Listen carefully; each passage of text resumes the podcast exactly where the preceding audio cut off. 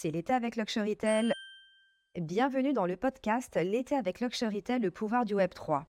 Je suis Sabine et je suis ravie de partager avec toi ma nouvelle passion pour le Web 3.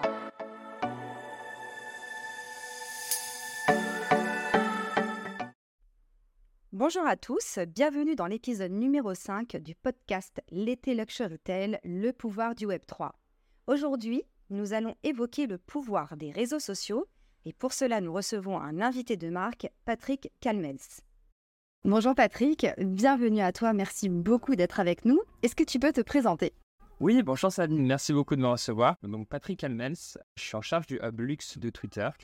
je suis passionné par euh, les thématiques de luxe, de Web3. Je travaille depuis 17 ans maintenant dans, dans cet univers des, maisons de luxe et euh, des transformations digitales. Waouh, donc tu as vraiment beaucoup d'avance par rapport à nous pas forcément d'avance. En tout cas, voilà, je pense qu'on est au même niveau de, passion et peut-être qu'on explore des territoires un peu différents. Donc, euh, ça va être chouette de pouvoir euh, échanger autour de tout ça. Bah, super, merci beaucoup. Bah, justement, je vais enchaîner avec notre première question. Finalement, euh, donc tu nous as dit que tu étais chez Twitter, mais quel est le rôle ou le poids, je ne sais pas, de Twitter dans la mise en place des stratégies Web3 des marques de luxe? Alors, Twitter, c'est une plateforme de conversation donc, qui est utilisée par des millions et des millions d'utilisateurs quotidiennement pour venir s'exprimer sur euh, les sujets qui les passionnent. Et euh, bien évidemment, la communauté NFT ou la communauté Web3, c'est des gens qui sont euh, passionnés par ces nouvelles technologies, qui ont besoin d'en parler, qui ont besoin de s'informer.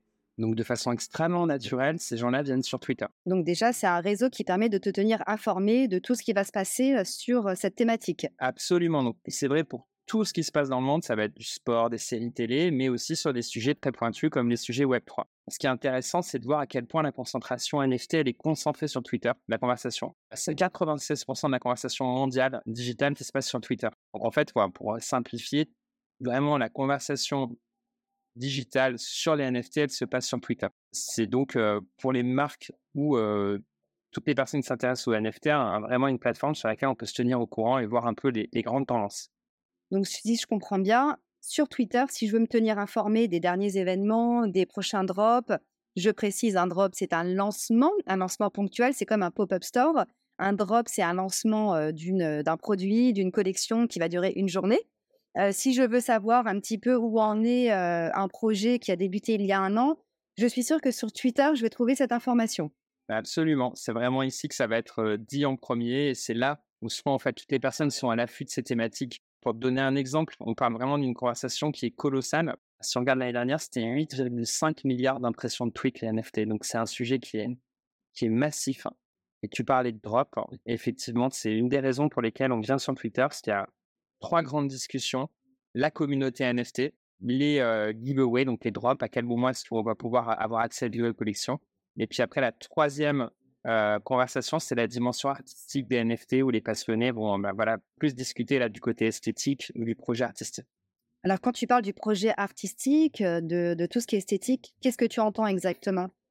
Alors, on va être sur des conversations où euh, les, les, passionnés vont venir commenter en fait les choix de direction artistique. Est-ce qu'ils aiment la collection? Est-ce qu'ils la trouvent fidèle à, à l'esprit originel quand c'est une collection qui est remintée régulièrement? Donc, par exemple, CryptoPunk, pour en citer une, voilà, on va avoir beaucoup de conversations sur est-ce que le drop est au niveau de celui du mois précédent.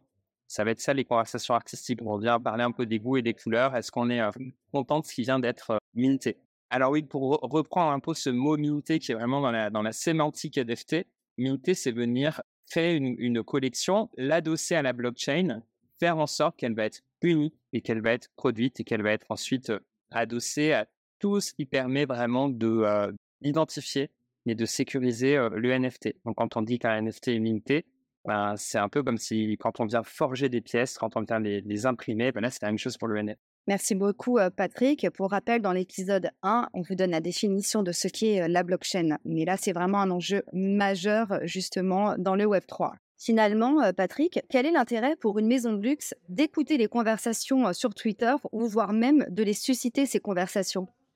Alors, en écoutant les, conversations sur Twitter, une maison de luxe, elle va pouvoir être sûre qu'elle est vraiment parfaitement au courant de ce qui anime cette communauté qui est quand même particulière, qui a ses codes. Donc, elle va pouvoir savoir un petit peu avant tout le monde quelles sont les tendances qui sont celles qui vont durer ou celles qui ont l'air de s'essouffler. Et puis, le jour où elle-même, elle voudra prendre la parole, elle se sera tellement nourrie du vocabulaire NFT et de la communauté NFT qu'elle va s'exprimer avec le bon ton. Elle saura exactement s'exprimer au bon moment et puis aussi avoir un contenu adapté. Et donc, elle aura une tonalité qui est hyper naturelle. On s'adresse vraiment à des communautés passionnées qui n'aiment pas en fait le langage fake. Donc, plus tu connais en fait l'univers, plus la maison va pouvoir s'exprimer avec voilà naturel. Donc, ce que tu me dis, en fait, c'est qu'une marque de luxe, avant de lancer un projet, elle a besoin de s'acculturer elle-même. Et Twitter est un excellent moyen pour elle de voir comment mener un projet, d'être en lien avec une fanbase, avec une communauté et voir comment ça se passe sur un, projet. C'est exactement ça. Et en fait, on voit vraiment les marques de luxe qui arrivent à, s'exprimer de la façon la plus juste. C'est souvent celles pour lesquelles, d'ailleurs, le projet est le mieux accueilli. Et c'est pas uniquement un succès, comment dire, d'estime, de se dire ah ben j'ai bien parlé et mon projet est, bien compris par la communauté. C'est aussi quelque chose qui va donner de la valeur à la collection. Je suis tombé sur internet sur une, une étude qui est fascinante et que je trouve extrêmement intéressante quand on s'intéresse aux NFT. C'est une étude très sérieuse qui a été menée par des universitaires. Donc c'est des universitaires de l'école polytechnique de Lausanne, de Madrid, de l'université Urbino Carlo Bo d'Italie, donc vraiment des, des, académiques. Et ils ont essayé de comprendre qu'est-ce qui donnait la valeur à une collection de NFT. Est-ce que c'était la direction artistique, sa qualité? Donc, ils ont analysé plein de critères. En fait, c'est le volume de conversation sur Twitter qui est la, corrélation vraiment d'une valeur de NFT. On est sur la plateforme sur laquelle les choses se, disent, les collections se, se, discutent, et plus une collection fait parler, et ben, plus elle va prendre de la valeur. Donc, pour une marque de luxe, c'est important d'être sûr qu'elle va faire parler de sa collection. C'est ça qui va donner de la valeur vraiment monétaire à la, à la collection. Alors, ce que tu me dis, c'est que plus j'ai de la conversation sur Twitter, plus ça va apporter de la valeur au NFT. Mais est-ce que, par exemple, je pense là au second drop de Azuki, qui n'a pas été spécialement un succès, mais est-ce que à l'inverse, je vais avoir donc il y a eu beaucoup de conversations et finalement, bah, on en a beaucoup parlé, mais pas dans le bon sens. Finalement, ça fait un bad buzz. Voilà. Est-ce que justement l'impact des conversations, j'entends ce que tu disais, ça peut avoir un effet hyper bénéfique pour les maisons de luxe, mais est-ce que également le poids, le volume des conversations peut faire l'effet d'un bad buzz pour une marque? Alors totalement, moi je n'ai pas analysé cette, ce lancement particulier dont tu parlais, mais effectivement, si la marque a suffisamment écouté en amont, bah, normalement elle s'exprime avec la bonne tonalité. Est-ce que c'est ce qui manque parfois? C'est possible. Et après, bien évidemment, le volume de conversation est important, mais il y a un autre indicateur, c'est la température de conversation. Est-ce qu'on est sur une conversation positive mmh. ou sur une conversation qui, au contraire, est très clivante et très négative? Donc, tu as raison, le volume explique pas tout. D'accord. Merci Patrick. Donc finalement, pour sortir un petit peu de, Twitter, qu'est-ce qui, à ton avis, pousse les marques de luxe à entrer dans le Web 3 bah, C'est une très bonne question parce que la dernière génération de Web, donc le Web 2, c'est-à-dire les réseaux sociaux, c'est une révolution qui avait un peu fait peur aux maisons de luxe. Elles n'étaient pas toutes rentrées rapidement sur, sur les, les, réseaux, elles avaient hésité. Alors sur le Web 3, on a l'impression qu'il y a une espèce d'unanimité, tout le monde veut y aller vite, veut y aller de la façon la plus, la plus forte possible. Je pense que ça vient beaucoup de la technologie blockchain qui est à l'essence du, du, Web 3, qui est très rassurante pour les maisons de luxe et qui reprend pas mal d'ingrédients qui font l'univers du luxe, c'est-à-dire l'unicité, la rareté et l'authenticité. Donc c'est une technologie qui est très rassurante pour les maisons de luxe et elles vont pouvoir s'appuyer sur quelque chose qu'elles maîtrisent quelque part. Je pense que c'est rassurant et pour les maisons de luxe et pour les acquéreurs également, cette notion de confidentialité, d'authenticité, de sur-mesure, d'exclusivité. Les marques de luxe, c'est ce qui fait l'ADN d'une maison de luxe, mais c'est ce que recherche également la clientèle du luxe. Et grâce à la blockchain, elle va tout à fait retrouver les, les valeurs qu'elle recherche pour une marque de luxe, aussi bien en termes de statut social, d'afficher son statut social d'une autre manière, que d'expériences exclusives. Totalement, totalement d'accord avec toi. Et ce, qui est, ce qui est fort, c'est que les, maisons de luxe ont réussi à lever beaucoup de blocages, en fait, grâce aux technologies Web3. Donc, si on, s'intéresse à chacune des technologies Web3, on peut voir qu'elles les ont utilisées pour voilà, lutter contre des, des, freins. Le premier qui vient en tête, c'est la blockchain. Oui. Avec voilà, vraiment le, le côté, la blockchain pour simplifier, on peut dire que c'est un peu un, espèce de passeport digital pour une maison de luxe, fait que bah, elle peut garantir de façon infaillible à, son, à un utilisateur que son, son, sac est authentique. Par exemple, si on prend l'exemple d'un d'un sac Louis Vuitton, ça permet de lutter de façon totalement efficace et infaillible contre les contrefaçons, notamment, qui était vraiment une, une des grandes menaces pour la santé financière de, l'univers du luxe dans les années 80. C'est vrai, d'ailleurs, on a des consortiums qui se sont créés, comme Aura Blockchain, comme Ariani, où des maisons de luxe qui n'appartenaient pas du tout à des mêmes groupes ont se sont réunis. Si on prend Aura Blockchain, on va avoir LVMH, Prada, Richemont, OTB, Only the Brave. Avec Argani, en fait, on, a la on a des maisons comme Audemars Piguet, Vacheron Constantin, Breitling, Roger Dubuis qui se sont appuyés sur cette technologie. Et c'est vrai qu'aujourd'hui, ça permet d'avoir bah, cette sécurité de pouvoir s'offrir, acquérir un véritable objet de luxe. Oui, et c'est une vraie révolution parce qu'il y avait une menace économique forte. Donc, on, s'associe entre, concurrents pour venir vraiment nettoyer ce, gros problème de l'industrie. Puis, comme on est dans l'univers du luxe, qui est quand même une industrie extrêmement pionnière, qui aime raconter des belles histoires, on peut aussi s'appuyer sur cette technologie blockchain pour aller plus loin. Je pense notamment, par exemple, dans, les vins spiritueux, on peut donner blockchain, donc vraiment une garantie liée à une bouteille, qui va permettre de savoir que elle est composée à partir de telle parcelle du vignoble qui, a été récoltée à telle date de façon extrêmement précise. Et ça donne au passeport bah, des ressources de storytelling beaucoup plus fortes. On peut imaginer n'importe quoi, mais une, maison de luxe qui a produit une montre 100 exemplaires. Une de ces montres a été portée par exemple par Kylian Mbappé la, veille de la finale. Bah, grâce à la blockchain, cette montre qui est déjà dans une toute petite série mais elle gagne une valeur encore supplémentaire et c'est infaillible. On est sûr qu'on ne se fait pas avoir, entre guillemets, puisque la blockchain montre qu'elle est unique aussi, même dans une série très très limitée. Ah bah on va appeler Hublot, alors on va leur demander de, de, nous certifier ça. Et moi, je rebondis sur tout ce qui est vin et spiritueux. C'est vrai que si on prend par exemple le marché chinois, il y a eu beaucoup de sujets sur la contrefaçon parce qu'en fait, bah, la clientèle chinoise commence à apprécier le vin, j'ai envie de dire à la française, parce qu'elle est vraiment sur une, c'est une population qui, apprécie les alcools forts. Et quand elle va acheter une bouteille de Don Pérignon, elle va pas forcément savoir si c'est un don avec des ON, ce sera de la contrefaçon, alors que le Don Pérignon s'écrit avec un M. Et le fait d'avoir ce certificat d'authenticité, ça va prouver la valeur que, que la personne aura acheté de cette bouteille et qu'il s'agit d'une vraie bouteille de Don Pérignon avec toutes les caractéristiques par rapport au cépage, à sa provenance, à Reims, etc. Ça, c'est vraiment, je trouve, révolutionnaire, que ce soit dans la vente aux enchères de grands crus prestigieux ou dans l'achat simple de, grands crus dans un restaurant en Chine, par exemple. Totalement. C'est assez fascinant sur, sur le, les bars spiritueux. Et c'est vrai que si on s'intéresse à d'autres industries du luxe comme la couture, par exemple, la blockchain, ça permet de sécuriser la location, la consommation à la demande, la seconde main, qui sont vraiment des attentes de la Gen Z, euh, qui est passionnée de luxe, mais qui n'a pas forcément le pouvoir d'achat encore pour pouvoir s'acheter euh, des, très jolies pièces euh, de, luxe. Et donc, grâce à la blockchain, ben, on va pouvoir louer ou revendre beaucoup plus facilement des collections tout en s'assurant ben, qu'elles sont 100% sécurisées, qu'on peut savoir combien de fois elles ont été louées précédemment, à qui, dans quelles conditions. Donc, ça rajoute beaucoup, beaucoup de transparence et de fiabilité sur, sur l'industrie du luxe. Oui, ça, ça valorise en fait cette conscience écologique pour offrir une durée de vie plus longue, plus longue aux produits.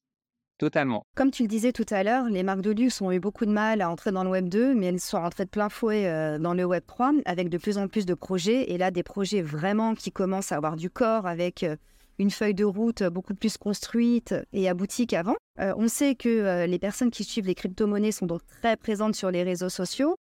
quel est l'avantage pour une marque de luxe de recruter des personnes qui vont utiliser leur crypto-monnaie bah, C'est une très bonne question et euh, c'est vraiment quelque chose qu'elles ont progressivement fait en l'année dernière, en 2022. On avait de plus en plus de maisons qui acceptaient les paiements en crypto.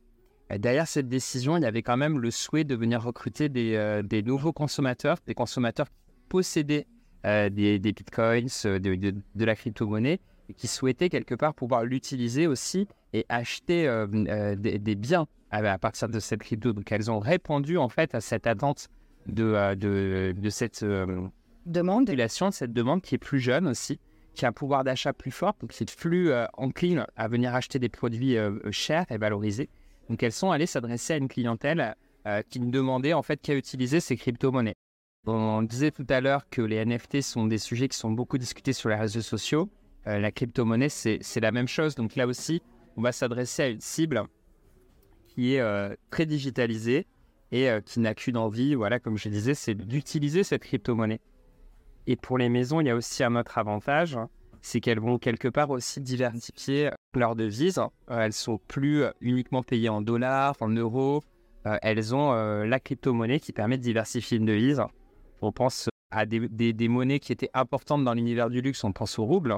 Aujourd'hui, le rouble s'est complètement effondré. Et le fait justement euh, de pouvoir recruter cette clientèle, ça permet, euh, j'imagine, aux marques de luxe de proposer euh, des nouveaux programmes de, fidélité, fidélité 3.0, tout en restant dans l'anonymat, bien sûr grâce à la blockchain, mais pour profiter davantage exclusive et s'adresser à une clientèle, comme tu le disais tout à l'heure, qui, euh, la clientèle des crypto-monnaies a un pouvoir d'achat plus élevé que la clientèle qui va payer avec euh, sa monnaie fiat, en fait. Totalement. Et puis voilà, c'est une clientèle qui a peut-être acheté des crypto-monnaies dans un premier temps pour spéculer, mais qui maintenant veut juste l'utiliser comme n'importe quelle monnaie et donc pouvoir acheter des, se faire plaisir avec cette, euh, cet actif, cet argent. En faisant ma veille euh, quotidienne sur tout le Web3, les lancements de NFT, de projets de métaverse, etc., etc., je vois tous les jours les pros NFT et euh, les contre NFT. Cependant, c'est vraiment un sujet qui fait parler, c'est un sujet qui fait buzzer et les marques de luxe ne sont pas en reste puisque tous les jours nous avons des nouveaux projets même si elles sont certaines en phase de test and learn, il y a, des belles réussites. Est-ce que tu as des exemples de marques de luxe qui ont réussi leur entrée dans les NFT grâce justement à leur communication sur les réseaux sociaux et qui aujourd'hui euh, sont des exemples de référence Oui, totalement. Euh, il y, a, une histoire d'amour quelque part entre le Web 2 et le Web 3. Le Web 3, c'est une technologie qui est très très nouvelle, mais pour pouvoir trouver en fait son, son audience et justement réussir, elle a besoin du Web 2 c'était un petit peu toute notre discussion. qu'est-ce qui donne de la valeur à un NFT Qu'est-ce qui fait qu'il va émerger parmi l'océan de projets? C'est exactement bah, son, sa, pertinence sur les réseaux sociaux. Est-ce qu'on va le voir sur Twitter? Est-ce qu'on va en entendre parler? Est-ce qu'on va le voir sur d'autres plateformes? Voilà, est-ce qu'il va réussir à s'imposer? En réfléchissant avec tous ceux qui sont passés, il y en a quatre, moi, qui m'ont vraiment marqué. Le premier, c'est premier historiquement aussi, on est déjà, c'est la collection Genesi de Dolce Gabbana qui a été lancé en 2022 et qui été composé de 9 NFT. Donc c'est très très limité en termes de, production. Il y en avait 5 qui étaient des digital twins, qui étaient vraiment le jumeau numérique d'une pièce qui était présentée au cours d'un défilé. Il y en avait 4 qui étaient strictement NFT. Alors si on en a autant parlé, c'est parce que c'est la collection qui a généré le plus de valeur puisque elle s'est vendue pour 5,65 millions de dollars. C'est des, même pour de la haute couture, a des pièces uniques, c'est des sommes qui sont colossales. Et ce qui était très intéressant, c'est de voir que, en fait, certes, le projet était magnifique, mais il a été orchestré de façon parfaite sur les réseaux sociaux, parce que Dolce Gabbana a vraiment utilisé les codes de la, de la galaxie NFT. Donc, ils ont d'abord fait un petit teasing en organisant un, un space audio où ils ont fait intervenir donc l'équipe créative de Dolce Gabbana, des journalistes de Vogue pour que le, projet parle en fait à l'audience Dolce Gabbana qui connaissait pas forcément les NFT. Ils ont aussi inventé, ajouté l'artiste qui a, créé le NFT et le studio qui a permis de minter. il y a eu une conversation d'une heure pour expliquer le projet. Ils ont donné rendez-vous la semaine suivante avec un, un autre space. Ils ont tenu en haleine en fait tous leurs passionnés. Et c'est ce qui fait qu'en fait, quand la collection a été lancée, ça a été un événement parce qu'elle avait fait beaucoup parler avant, il y avait beaucoup d'attentes. Donc, ils ont eu à la fois l'avantage du first mover, d'être les premiers à proposer cette collection. Ils ont été vraiment stratèges dans la façon dont ils en ont parlé, puisque ils ont fait voilà plusieurs rendez-vous audio en invitant à la fois des gens extrêmement pointus, des artistes et aussi des journalistes de Vogue pour venir vulgariser le projet et faire en sorte qu'ils partent à, tous les fans de Dolce Gabbana qui n'étaient pas forcément des geeks ou des pointus de NFT. Mais là, Twitter a joué un rôle, j'imagine, très important dans, cette collection.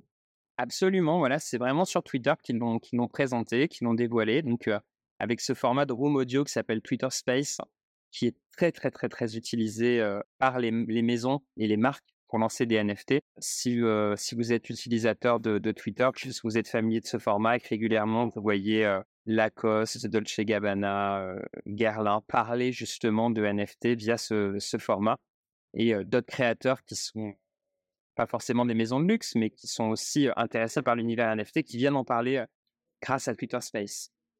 Et tu as dit que tu avais quatre exemples. Donc là, on a fait notre premier exemple. Quels sont les trois autres? Alors, il y en a trois autres que j'adore. Le, deuxième, c'est le lancement qui a été fait par Tiffany oh. autour des NFT.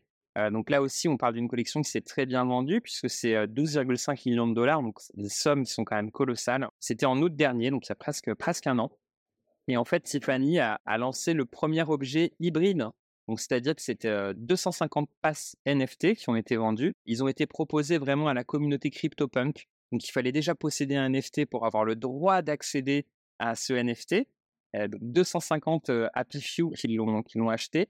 Et ils ont eu la possibilité, donc c'est NFTIF, de les échanger contre un collier Tiffany qui reprenait exactement le design du CryptoPunk que possédait l'utilisateur.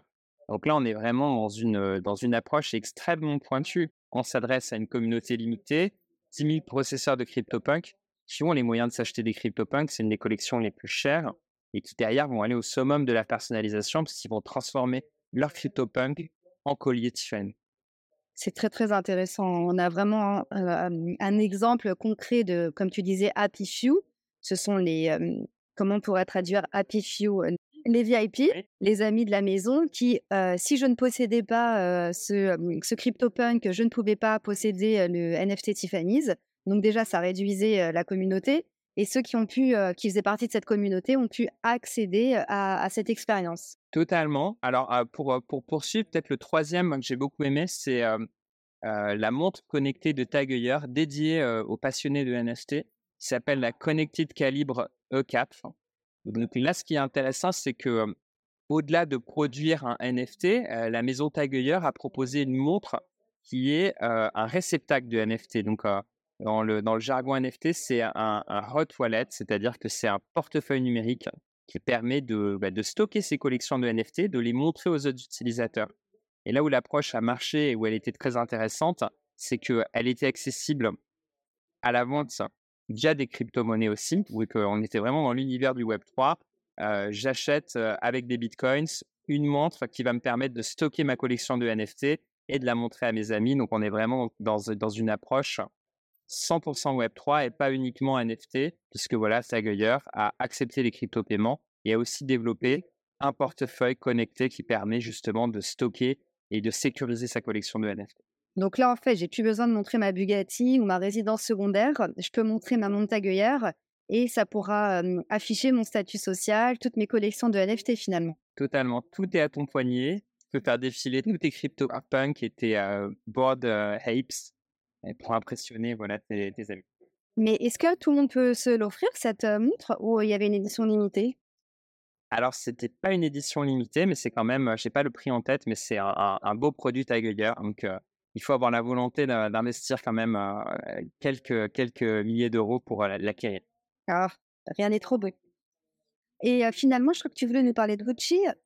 Oui, alors Gucci, ce qui était très intéressant, c'est qu'ils ont un peu dépassé, ça a été les premiers à dépasser la valeur marchande du NFT, à approcher le NFT comme un objet de transaction. Ils ont décidé de rajouter une couche supplémentaire qui est le service. Donc, proposer des NFT qui sont des sésames, qui vont permettre à leurs détenteurs d'avoir accès à des privilèges, à des, événements extraordinaires. Donc, je pense l'année dernière, notamment, ces services ultra premium.